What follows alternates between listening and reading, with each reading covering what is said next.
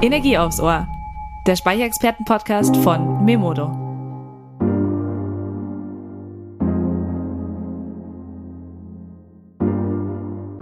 Hi Energiefans. Heute gibt es wieder Energie aufs Ohr.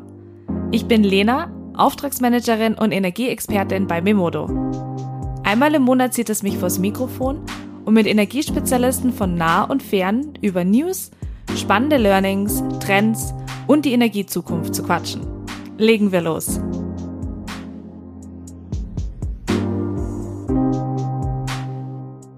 Hallo liebe Zuhörerinnen und Zuhörer, schön, dass ihr heute wieder zu einem neuen Podcast dabei seid. Ähm, wir haben heute ein etwas anderes Thema, äh, über das wir sprechen werden, aber nicht weniger uninteressant wie unsere vorherigen Themen, nur eben etwas anders. Es geht nämlich heute um das äh, kleinste und häufigste Element im Universum, ja. Und wer jetzt damals in Chemie aufgepasst hat und wird sich vielleicht auch noch an die also das bildlich vor Augen haben an die erste Stelle im Peri Periodensystem. Und was denkt ihr denn? Ja, genau, richtig, Wasserstoff. Wir werden heute über Wasserstoff sprechen. Ihr wundert euch wahrscheinlich, wieso machen die jetzt einen Podcast über Wasserstoff? Naja, wir wollen natürlich auch ein bisschen über unseren Tellerrand schauen ähm, und möchten das so hochgelobte Wunderheilmittel der erneuerbaren Energien mal etwas genauer unter die Lupe nehmen. Dazu haben wir dann heute auch ein altbekanntes Gesicht, ja, virtuelles Gesicht, Manuel Thielmann. Hallo Manuel. Hallo Lena, hallo liebe Zuhörer und Zuhörerinnen.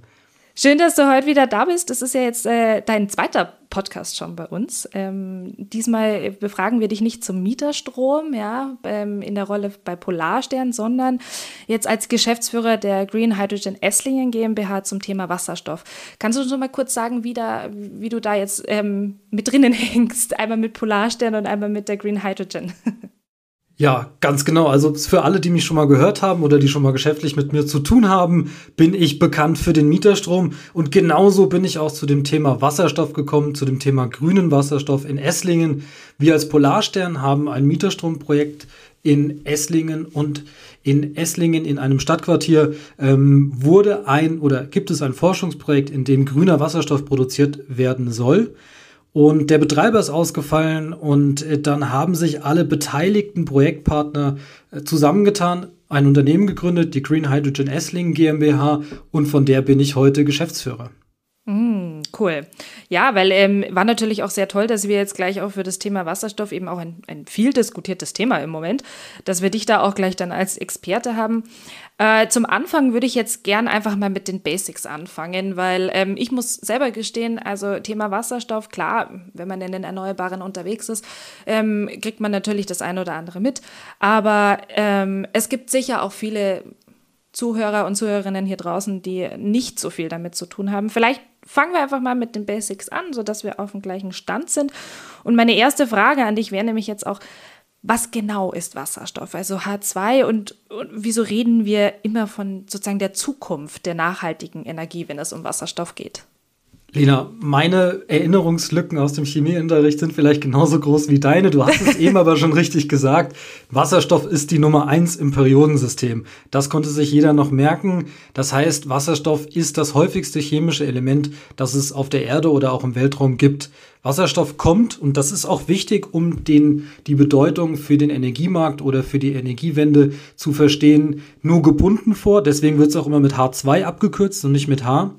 Und Wasserstoff ist, wie der Name es schon sagt, gebunden mit Sauerstoff zusammen Wasser und damit die Grundlage jeden Lebens auf der Erde. Das heißt, Wasserstoff ist als H2 ein Gas und steht aktuell im Rampenlicht als Hoffnungsträger, ich sage immer auch ganz gerne als der heilige Gral der Energiewende, weil man sich für eine klimaneutrale Energieerzeugung verspricht, dass Wasserstoff mit der Hilfe von erneuerbaren Energien, also erneuerbaren Strom, produziert werden kann und damit Anwendungen beispielsweise in der Stahlindustrie, in der chemischen Industrie, aber auch in der Wärme, in der Stromspeicherung und in der Mobilität dekarbonisieren kann. Mhm. Ja. Also wir kommen ja später dann auch noch mal genauer auf, auf diese Sektorenkopplung auch zurück. Ähm, was mich jetzt interessieren würde, weil viele haben, also natürlich nicht als Zeitzeugen, aber viele haben und auch ich bei dem Begriff Wasserstoff immer die brennende Hindenburg im Gedächtnis. Also das verbinde ich irgendwie. Äh, wie kommt's wie kommt es denn überhaupt dazu, dass wir jetzt so ein, ein leicht entzündliches oder ein sehr reaktives Element äh, als die Zukunft der erneuerbaren Energien äh, bezeichnen würden? Die Katastrophe der Hindenburg ist natürlich jetzt ein sehr leichter Einstieg in das Thema Wasserstoff. ich bin schon mal froh, dass du nicht noch andere Kapitel der Geschichte, die auch mit Wasserstoff leider verbunden sind, genannt hast. Aber Wasserstoff an sich ist eigentlich nicht entzündlich. Wasserstoff ist immer nur dann entzündlich, und das weiß vielleicht auch der ein oder andere noch, aus dem Chemieunterricht, wenn es mit Sauerstoff im so klassischen Wasserstoff-Luft-Gemisch gemischt wird. Und das heißt, dann ist es ein hochexplosives Gas. Das muss man unbedingt vermeiden, unter anderem auch wir in Esslingen. Aber Wasserstoff ist eben ein Versprechen darauf, dass ein wichtiger Teil der Energiezukunft dadurch möglich gemacht wird. Zum Beispiel die saisonale Speicherung von Überschussstrom, also Strom aus erneuerbaren Energien, der dann erzeugt wird, wenn er eigentlich gar nicht gebraucht wird. Beispielsweise in sonnigen, windreichen Tagen, wo die Industrieproduktion nicht so stark ist und wir eben für die Tage im Winter vorsorgen müssten, wo mehr Strom gebraucht wird. Ja, wir kommen ja dann auch noch zu, zur Lagerung. Das ist nämlich auch ein ganz heißes Thema. Ähm, um nochmal etwas zurückzugehen, bevor wir jetzt auch gleich dann über, über euer Projekt eben sprechen. Ähm, im Zusammenhang mit Wasserstoff fallen und haben wahrscheinlich auch schon viele gehört, immer wieder die Begriffe grauer Wasserstoff, blauer Wasserstoff, grüner Wasserstoff. Es gibt dann auch sogar noch den türkisen Wasserstoff. Ähm, was sind da jetzt mal ganz grob die Unterschiede? Also von was rede ich, wenn ich von einem grauen Wasserstoff denn spreche? Oh, da bist du natürlich schon mittendrin in der Wasserstofffarbenlehre der Energiewirtschaft. Wir Energiewirtschaftler brauchen ja auch bei dem grünen Strom irgendwie immer eine Orientierung, um das Ganze einordnen zu können. Und so ähnlich ist das auch beim Wasserstoff. Du hast mich also nach grauem Wasserstoff gefragt. Grau, genauso wie der Graustrom, ist eben nicht grün. Und grauer Wasserstoff ist der Wasserstoff, der heute ähm, ja zu ganz großen Teilen genutzt wird. Also ein ganz großer Anteil an Wasserstoff ist heute grauer Wasserstoff, der, der im industriellen Maßstab aus Erdgas gewonnen wird. Also bei der Erdgasproduktion durch Zugabe von Wasserdampf erzeugt wird und dann eben direkt genutzt werden kann. Mhm. Und die anderen Farben, da wird es dann schon etwas komplizierter. Blauer Wasserstoff, so ein bisschen Marketing der Erdgasindustrie, ist dann grauer Wasserstoff, aber der ähm, oder das entstandene CO2 bei der Wasserstoffproduktion wird dann mit dem ja viel äh, genannten Carbon Capture and Storage System aufgefangen und gespeichert. Somit soll dann dieser graue Wasserstoff, der aus Erdgas entsteht, als klimaneutral gelten. Also weil das abgeschiedene CO2 im Prinzip nicht in die Atmosphäre geblasen wird, sondern eben unterschiedlich mit unterschiedlichen Speichertechnologien gebunden wird. Ja, und noch komplizierter ist dann ehrlich gesagt der türkise Wasserstoff. Ähm, da bin ich als Energietechniker und nicht Chemiker schon fast raus, um die Unterschiede zu erklären. Hier geht es aber auch darum, dass man ein Produkt schaffen will, was als klimaneutral gilt, ähm, indem bei der, ja, bei der Produktion aus dem Erdgas ähm, dass CO2 in festem Kohlenstoff gespeichert wird und das alles auch noch, ähm, also diese Hochtemperaturreaktoren, die dafür notwendig sind, auf Basis von erneuerbaren Energien betrieben wird, also erneuerbarer Strom dafür eingesetzt wird und das dementsprechend auch als klimaneutral gelten soll. Du hörst es an meinen Antworten, die sind tendenziös, denn für mich mhm. steht fest, es kann nur grünen Wasserstoff geben. Wir bei Polarstern und wir bei der Green Hydrogen Essling GmbH setzen zu 100% auf grünen Wasserstoff. Und das bedeutet Wasserstoff, der auf Basis von erneuerbaren Energien mittels der Wasserstoff- oder der Wasserelektrolyse ähm, produziert wird und dementsprechend 100% klimaneutral ist. Genau das wollten wir natürlich auch hören, ja. Sehr gut. Wenn wir jetzt mal auf, ähm, auf unser eigentliches Thema heute kommen. Ich denke, wir haben jetzt so die Basics ein bisschen abgedeckt. Jeder hat sich so ein bisschen das wieder in, ins Gedächtnis rufen können. Äh, übrigens hättest du beim türkisen Wasserstoff ähm, nicht mehr genau gewusst. Ich habe mir das sogar aus dem Internet noch gezogen. Ich hätte es vorlesen können, die Definition. Aber du hast es super erklärt, also passt. Ähm, Genau, also wir wollen ja heute über euer, über euer klimaneutrales Quartier reden, ähm, das eben über die Green Hydrogen äh, Esslingen GmbH äh, geplant, finanziert und realisiert wird. Ähm, wie wie können wir uns das jetzt im Groben mal kurz vorstellen? Also es ist ja eine GmbH, ähm, ihr plant, finanziert und realisiert. Also ihr macht, macht jetzt alles bei dem Quartier oder bei dem Projekt? Ganz einfach Antwort, ja, fast alles. Also wir bauen das Haus natürlich nicht selbst. Ja, okay. aber wir äh, planen, finanzieren und vor allem betreiben wir einen der ersten Elektrolyseure, der unterirdisch in ein Stadtquartier eingebracht wird. Das heißt vor Ort, da wo die Menschen leben, arbeiten und wohnen, grünen Wasserstoff produziert.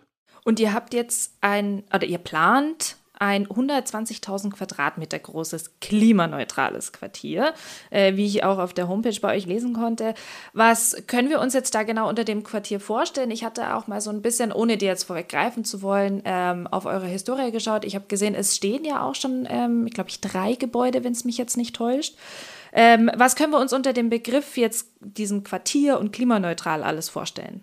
Die Stadt Essling am Neckar hat ein Gelände auf einem ehemaligen Güterbahnhof, also mitten in der Stadt Essling, direkt am Bahnhof zwischen Weinbergen, der ICE-Strecke und dem Neckar, ausgeschrieben ähm, und einen Bauträger gesucht, der auf diesem Gelände Wohnungsbau äh, realisiert, der zu großen Teilen, also nahezu klimaneutral stattfinden soll.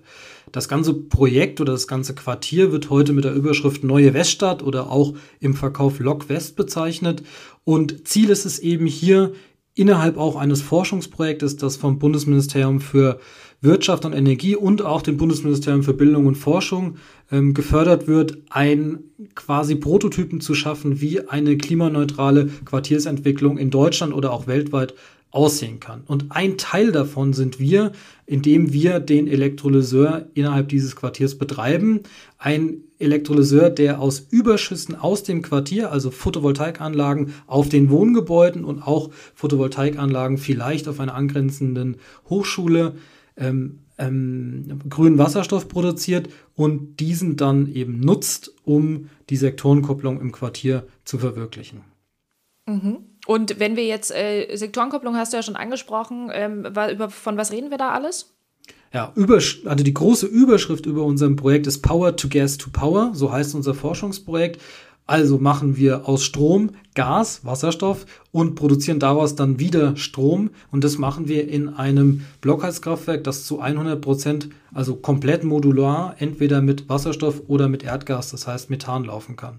Mhm. Wir versuchen also hier wirklich den gesamten Zyklus abzubilden und wir nutzen vor allem eine große Schwäche der Wasserstoffherstellung, nämlich die Verluste, um das Klimaquartier auf einem Niedertemperaturnetz zu heizen. Das bedeutet, bei der Elektrolyse haben wir einen Wirkungsgrad vom Strominput zum Wasserstoffoutput von ungefähr 60 bis 65 Prozent. Und der Rest sind eben Verluste, also fast 40 Prozent.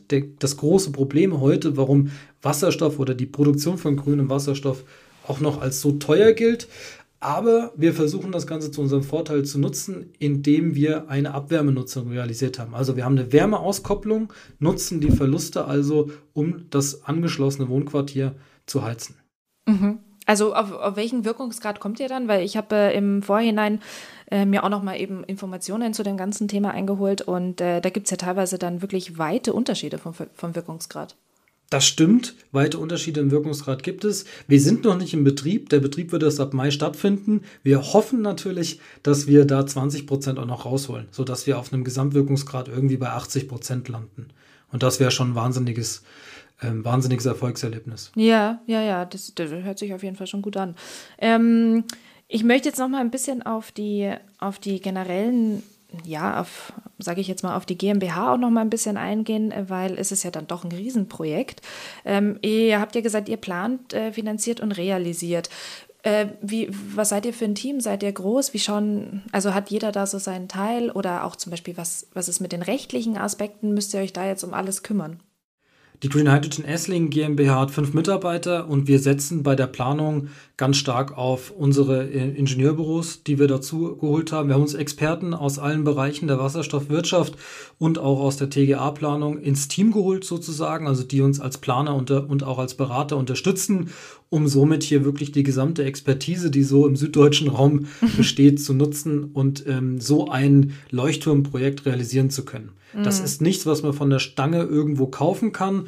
Auch den Elektrolyseur oder die beiden Elektrolyseure, wir kombinieren zweimal 500 kW elektrische Leistung zu einem Elektrolyseur mit dann 1 Megawatt ähm, Erzeugungsleistung, beziehungsweise ähm, genau, und müssen dann einfach alles, was wir an Experten ähm, oder als Expertise bekommen können, zusammenfassen. Mhm. Und ähm, jetzt weiß ich nicht, ich, du hattest es, glaube ich, schon angesprochen. Ihr habt jetzt aber theoretisch auch, also wenn wir jetzt nochmal zurück auf den Wasserstoff äh, speziell gehen, ihr habt jetzt keine Transportwege, oder? Ihr macht es doch in, in diesem Quartier, oder? Stellt ihr den Wasserstoff her, oder wie konnte ich das jetzt verstehen? Die Wasserstoffproduktion wird tatsächlich vor Ort stattfinden. Das ah, heißt, okay. Genau, der Elektrolyseur ist unterirdisch in dieses Stadtquartier mit eingebracht. Man kann ihn also nicht sehen, er stört nicht im Stadtbild mhm. und hat da als äh, sozusagen eine Verbindung zum öffentlichen Stromnetz, aber auch zu den Photovoltaikanlagen auf den Gebäuden. Das bedeutet, der Strominput für den Elektrolyseur wird lokal und aus dem Netz hergestellt und das, was wir als Wasserstoff später verwerten, hat unterschiedliche Verwertungszweige. Wir ähm, nutzen den Wasserstoff zum einen in dem schon angesprochenen Blockheizkraftwerk. Wir werden aber auch Wasserstoff in das örtliche äh, Gasnetz einspeisen. Das heißt, wir werden direkt vor Ort ähm, fossiles Erdgas verdrängen und mit sauberem grünen Wasserstoff ersetzen. Ah, okay, gut. Das, das war jetzt noch mein, mein meine Gedankenlücke sozusagen. Und ähm, wie speichert ihr jetzt den Wasserstoff dann vor Ort? Gibt's da, da habe ich nämlich auch mitbekommen in der Recherche vorab, es gibt ja auch viele verschiedene ähm, Arten von der Speicherung von Wasserstoff. Ja, Wasserstoff kann man auf unterschiedliche Arten speichern. Wir haben einen ähm, Wasserstoffspeicher, der sozusagen den Puffer zur Gasnetzeinspeisung darstellt, der auf 10 Bar Druck ähm, funktioniert. Wir haben aber keinen saisonalen Speicher in dem Projekt. Das mhm. wollen wir auch nicht zeigen, sondern wir okay. zeigen andere Ver Verwertungszweige und die, die große Speicherung für den Wasserstoff, um ihn beispielsweise saisonal vom Sommer in den Winter zu schieben, die wird sicherlich in Zukunft auch außerhalb von Städten auf dem, ja, da auf einfach Gebieten stattfinden, wo mehr Platz dafür ist. Ja, ja, ja, okay. Ähm, es ist ja jetzt ein Riesenprojekt und äh, wie du ja schon gesagt hast, also es wird ja dann auch erst im Mai in Anführungszeichen in Betrieb genommen. Ihr arbeitet ja jetzt aber, glaube ich, schon seit 2000, oh, jetzt müsste ich nochmal, wann, seit wann arbeitet ihr nochmal an dem Projekt? Oh, jetzt erwischst du mich aber. Das kann ja, ich dir ich gar nicht so genau sagen. Wir sind auf jeden Fall, und das hattest du ja vorher schon angesprochen, in dem äh, Stadtquartier schon so weit, dass zwei Gebäudeblöcke im Lok West, also in der neuen Weststadt, schon vollständig in Betrieb sind. Das ah. heißt, dort sind auch die Mieterinnen eingezogen und nutzen Mieterstrom ja, mhm. als, als Standard von uns und auch Wärme, die über die Blockheizkraftwerke mhm. bereitgestellt wird. Der nächste Bauabschnitt, also das jetzt gerade an, das, an den Wasserstoffelektrolyseur angeschlossene Gebäude, wird ab 1. April bezogen und ähm, das Gesamtprojekt läuft selber schon fünf, sechs Jahre und wahrscheinlich noch viel länger. So lange bin ich selber noch gar nicht dabei. Ah, ich bin okay, erst ja. äh, sozusagen mit der Fertigstellung des ersten Daches in das Projekt gekommen, weil da kam die Photovoltaik dazu und natürlich auch unser altbekanntes Mieterstromkonzept. Ja, okay, gut. Müssen wir im Nachhinein nochmal nachschauen, gell? ähm, Ab wann lohnt sich denn eigentlich der Einsatz von, von jetzt so einer umfangreichen Anlage? Weil, hast ja jetzt gerade angesprochen, ist es nichts, was man, was man von heute auf morgen sowohl planen als auch realisieren kann. Ähm, gibt's, es werden wahrscheinlich auch viele dastehen und sagen, ach, sowas lohnt sich gar nicht, der ganze Aufwand. Aber ab wann würdest du denn sagen, ist das wirklich ab, ab nur einem Gebäude oder muss man dafür ein ganzes Quartier bauen, dass sich sowas rechnet?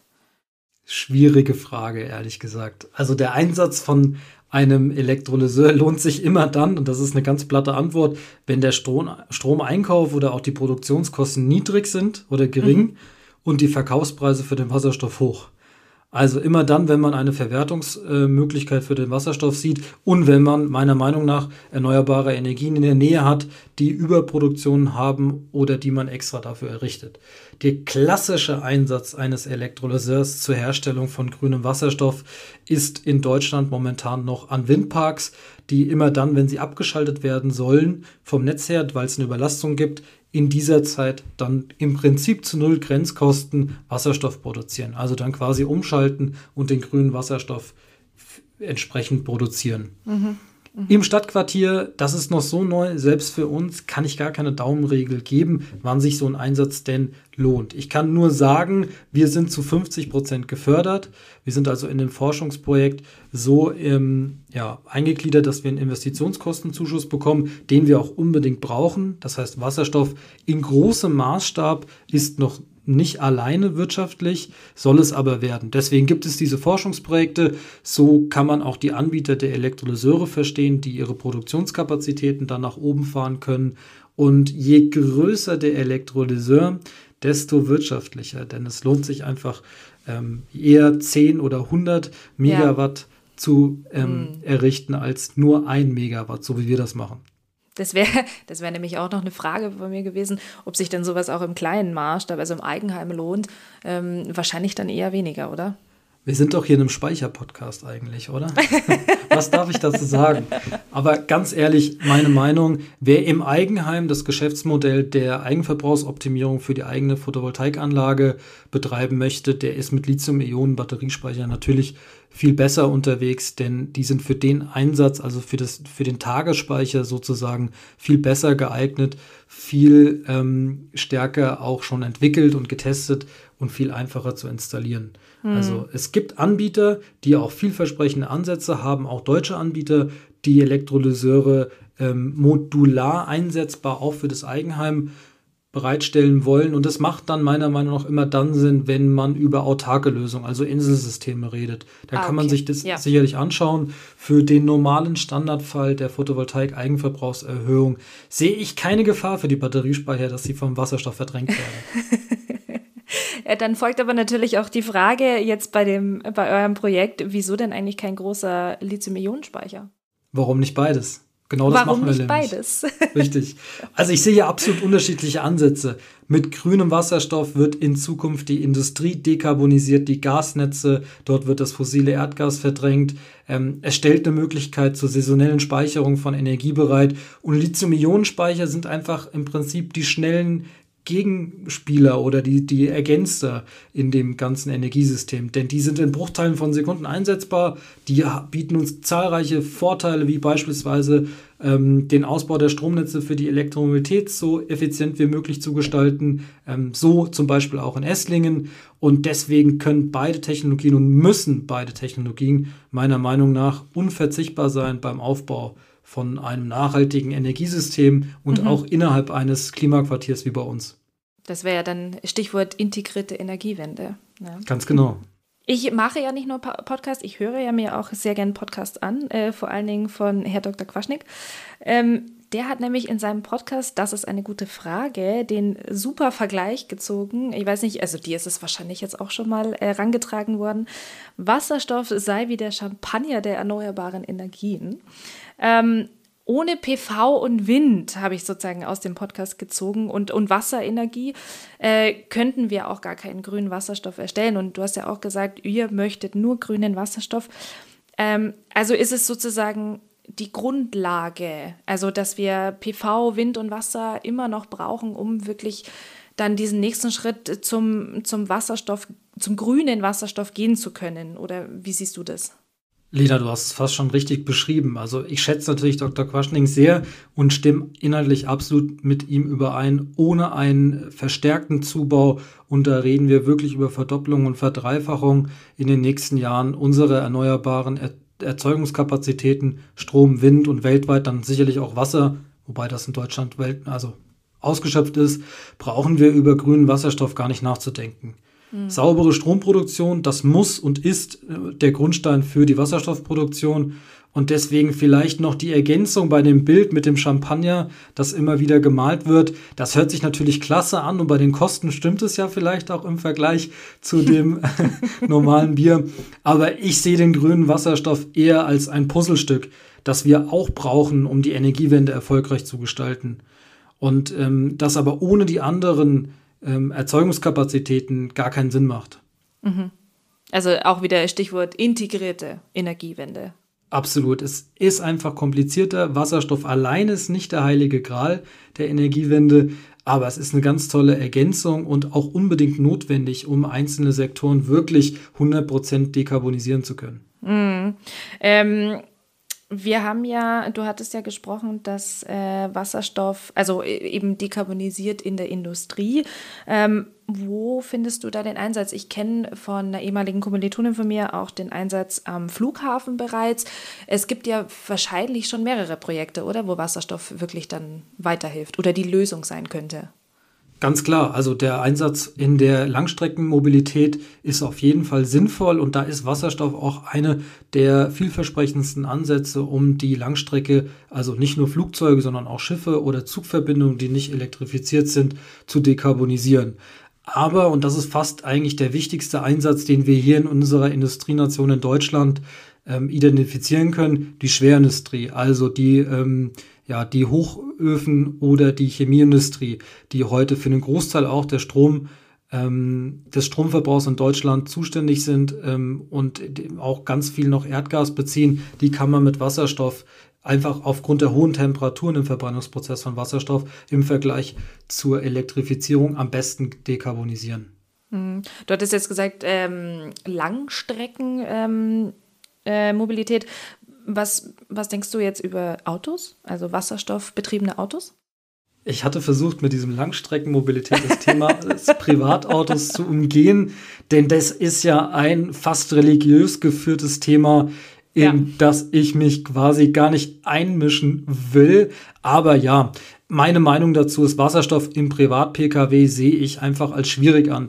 Äh, wenn wir das Zitat von eben nehmen und den Wasserstoff als Champagner bezeichnen, dann ist es meiner Meinung nach hier genau richtig. Wir brauchen den Wasserstoff in anderen Sektoren, in anderen Bereichen und anderen Anwendungen. Und im Privat-Pkw hat einfach die Elektromobilität und der heutige Status quo der Technik in der Elektromobilität schon so einen entscheidenden Vorteil, dass ich es als ganz schwierig erachte, dass da noch ähm, sozusagen ein Mobilitätsmix entsteht aus Wasserstoff. PKWs und Elektro-PKWs, also der mhm. Elektromobilität. Mhm. Die hocheffizienten Batterien, ähm, die wir ja bei Memodo natürlich in den stationären Anwendungen nehmen, aber die in den mobilen Anwendungen auch einen Riesenschritt nach vorne gemacht haben, sind einfach zu bauen und wartungsarm. Und ähm, man braucht für beides eine Infrastruktur. Also man braucht dann auch für den Wasserstoff Wasserstofftankstellen. Und wer soll heute die Investitionen denn tätigen, wo die gesamten Forschungsgelder der Welt sozusagen und auch der Automobilhersteller komplett in die Elektromobilität fließen? Also mhm. von daher bin ich da pessimistisch und glaube aber, dass das gar nicht so schlimm ist, denn die Elektroautos sind äh, durch den hocheffizienten Elektromotor einfach ähm, eine sehr gute technische Lösung. Ja. Die haben ihre eigenen Probleme, ganz klar. Aber den Wasserstoff werden wir zuerst in anderen ähm, Anwendungsbereichen sehen. Mhm, mhm. Ja. Du hattest ja ähm, auch nochmal, um das kurz anzusprechen, weil wir kennen ja auch das, das Thema Förderungen sehr gut in der PV.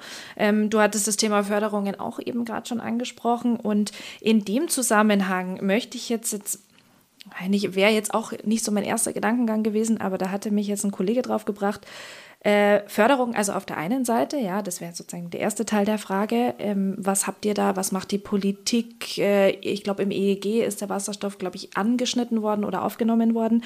Ähm, aber zum anderen äh, Aktienmärkte, weil Thema Wasserstoff ist ja, glaube ich, in letzter Zeit auch sehr heiß begehrt heiß begehrt und heiß gelaufen. In den Aktienmärkten wird alles, was mit dem Thema Wasserstoff zu tun hat, natürlich aktuell sehr hoch bewertet. Ich denke, da ist viel Fantasie mit eingepreist. Wer von den Zuhörerinnen da Aktien in den gängigen Hype-Aktien im Wasserstoff besitzt, würde ich mal ähm, ohne Anlagetipps zu geben, also voller Disclaimer, Gewinne lau laufen lassen und gut absichern. Äh, das, so würde ich mein, meine Einschätzung für den Aktienmarkt zusammenfassen. Okay. Wir haben tatsächlich auch bei allen, fast allen diesen bekannten ähm, Aktien, hinter denen natürlich ja, also hinter diesen Unternehmen sozusagen, haben wir angefragt, um Elektrolyseure zu kaufen. Das heißt, ich war auf der Kundenseite da schon mal aktiv und habe mir ein ganz gutes Bild machen können. Und deswegen, ja, wer, wer das Glück hatte, da das Ganze ähm, ja, prognostiziert, prognostiziert zu haben oder da auch einen Teil seines Portfolios investiert zu haben, der, äh, der kann sich glücklich schätzen. Das bisschen wie Bitcoin. Ja. okay. Und am besten nicht, nicht berühren, einfach erstmal liegen lassen. Das muss jeder für sich selber entscheiden. Okay. Da halte ich mich raus. okay. Und äh, Thema Förderungen wäre jetzt in diesem ganzen großen Kontext Finanzierung äh, auch noch äh, das Ding, weil wir hatten jetzt in der in der PV, ähm, hast du ja sicher auch mitbekommen, zum letzten Jahr jetzt noch mit dem EEG, ähm, hatte jeder ja nochmal äh, Herzrasen, was genau passiert. Äh, ist es beim Wasserstoff auch so? Wie, wie schauen da die Förderungen aus? Wie, wie finanziert ihr euch da sozusagen? Zum Thema Förderung und politischen Rückenwind ähm, war ich natürlich beim EEG 2021 fast live dabei, denn das EEG 2021 hat ja auch deutliche Verbesserungen im Mieterstromzuschlag mitgebracht. Nicht nur im Mieterstromzuschlag, sondern auch in der Produktion von grünem Wasserstoff sind wir durch das neue EEG besser gestellt, denn das EEG 2021 enthält eine Regelung, die ähm, bei der Produktion von grünem Wasserstoff und dem Strom, der darauf eingesetzt wird, auf eine vollständige Streichung der EEG-Umlage abzielt. Dafür muss noch eine Verordnung erlassen werden, die kommt aber zumindest zu unseren Informationen und das ist ein wirklicher Vorteil bei dem Betrieb und bei der Produktion von grünem Wasserstoff in Deutschland. Die Politik in Deutschland, in Europa hat sich das auch ganz zu Herzen genommen mit dem Aufbau einer Wasserstoffinfrastruktur und damit auch mit dem Aufbau einer Wasserstoffindustrie. Es gibt in Deutschland eine nationale Wasserstoffstrategie. Darin war zum Beispiel auch diese Streichung der EEG-Umlage für den grünen Wasserstoff enthalten. Und die hat zahlreiche sinnvolle Punkte und hat unter anderem auch dazu geführt, dass ein nationaler Wasserstoff Rat gegründet wurde, sodass das Thema in Deutschland wirklich hoch aufgehangen ist. Und auch in Europa gibt es ganz viel Unterstützung. Da verspricht man sich natürlich gerade für die südlichen Mitgliedstaaten wie Spanien, Portugal, die viel Sonne, viel Wind haben, den Aufbau einer Produktionskapazität und Infrastruktur mit Arbeitsplätzen, die ähm, ja, das nächste Kapitel in der Energiewende auch europäisch einleiten. Mhm. Okay, also heiß, heiß diskutiertes Thema. Toll, dass du heute da warst. Manuel, wir sind leider schon fast am Ende. Ich habe aber ja noch ein Spiel. Du kennst es ähm, vom ersten, also von deinem ersten Mal, wo du bei uns warst. Die drei schnellen Fragen. Ähm, wir haben uns im Vorhinein natürlich wieder Gedanken gemacht und äh, mal jetzt abgesehen vom Thema Wasserstoff möchten wir dich natürlich noch mal einen Ticken besser kennenlernen. Äh, wie gesagt, drei schnelle Fragen, drei schnelle Antworten aus dem Bauch hinaus. Erste Frage wäre: Nutella mit oder ohne Butter auf dem Brot? Mit. okay, bin ich auch. Zweite Frage: Welche Person inspiriert dich am meisten? Das ist tatsächlich eine sehr schwierige Frage. ja, ja, ich habe es schon gedacht. welche Person inspiriert mich am meisten? Da muss ich tatsächlich äh, mal passen. Es gibt viele Personen, die mich inspirieren in unterschiedlichen Art und Weisen, aber mir fällt ad hoc niemand äh, auch im ges geschäftlichen Kontext ein, den ich da jetzt nennen will. du hast ja bis zum nächsten Podcast nochmal Zeit, über die Frage Sehr gut. nachzudenken. Danke. Und dritte, dritte und letzte Frage wäre, was sind jetzt in Zeiten von Corona deine realistischen Urlaubsziele für 2021? Ja, da ich frisch verheiratet bin und meine Frau von Teneriffa stammt, würden wir gerne mal wieder zu ihr nach Hause fliegen. Oh, das, erstens äh, herzlichen Glückwunsch. Dankeschön. Teneriffa, toll, ja. Ja, das, also Teneriffa und die Kanaren wären dann das realistische Urlaubsziel, hoffentlich, da wir nicht auf die Hotels angewiesen sind. Ja. Ähm, es aber Flüge geben muss natürlich und auch die Einreisebestimmungen passen müssen. Ja, Stimmt, das muss, das muss alles noch passen. Gut, dann wünschen wir dir da auf jeden Fall viel Glück. Danke, danke, dass du da warst, Manuel, in unserem virtuellen Studio. Heute wieder aus dem Homeoffice, bei dir äh, zwar aus dem Büro. Ähm, ich bin super gespannt, wie das bei euch alles so weitergeht im Stadtquartier, wie das alles aussehen wird, wenn es fertig ist. Ähm, ich würde dann auch, wenn jetzt auch wieder sich alles legt mit Corona, auch mal vorbeischauen. Das ist sicher interessant. Und auch für alle, die jetzt zugehört haben äh, und sich denken, Mensch, da möchte ich auf jeden Fall noch mal mehr erfahren, äh, man kann ja bei euch auf der Seite auf www.green-hydrogen-esslingen.de nochmal alle wichtigen Informationen und Fakten raussuchen. Ich habe gesehen, da gibt es ja auch eine E-Mail-Adresse. Kann man euch dann, denke ich, auch sicher schreiben, wenn es noch offene Fragen gibt. Ich hoffe, wir haben soweit alles abgedeckt, aber gibt sicher noch was. Äh, danke, Manuel, dass du heute da warst und das Thema war super. Vielen Dank, Lena, vielen Dank, Kel, für die Einladung. Ich möchte trotzdem die Chance nochmal nutzen, darauf hinzuweisen, dass wir ein Forschungsprojekt sind und deswegen auch, sobald wir in Betrieb sind und die ersten Forschungsergebnisse vorliegen, alle unsere Forschungsergebnisse so transparent wie möglich kommunizieren wollen. Einfach auf die Homepage schauen oder bei uns bei LinkedIn vorbeischauen. Wer äh, ein gewisser Aspekt interessiert, der kommt einfach auf uns zu und fragt uns direkt. Wir geben also zu allem sehr gerne Auskunft.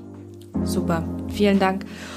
Und ja, wir sind jetzt leider auch schon wieder am Ende der Folge. Ähm, geht immer schnell vorbei. Wir verabschieden uns für heute und bis zum nächsten Mal. Tschüss und Baba.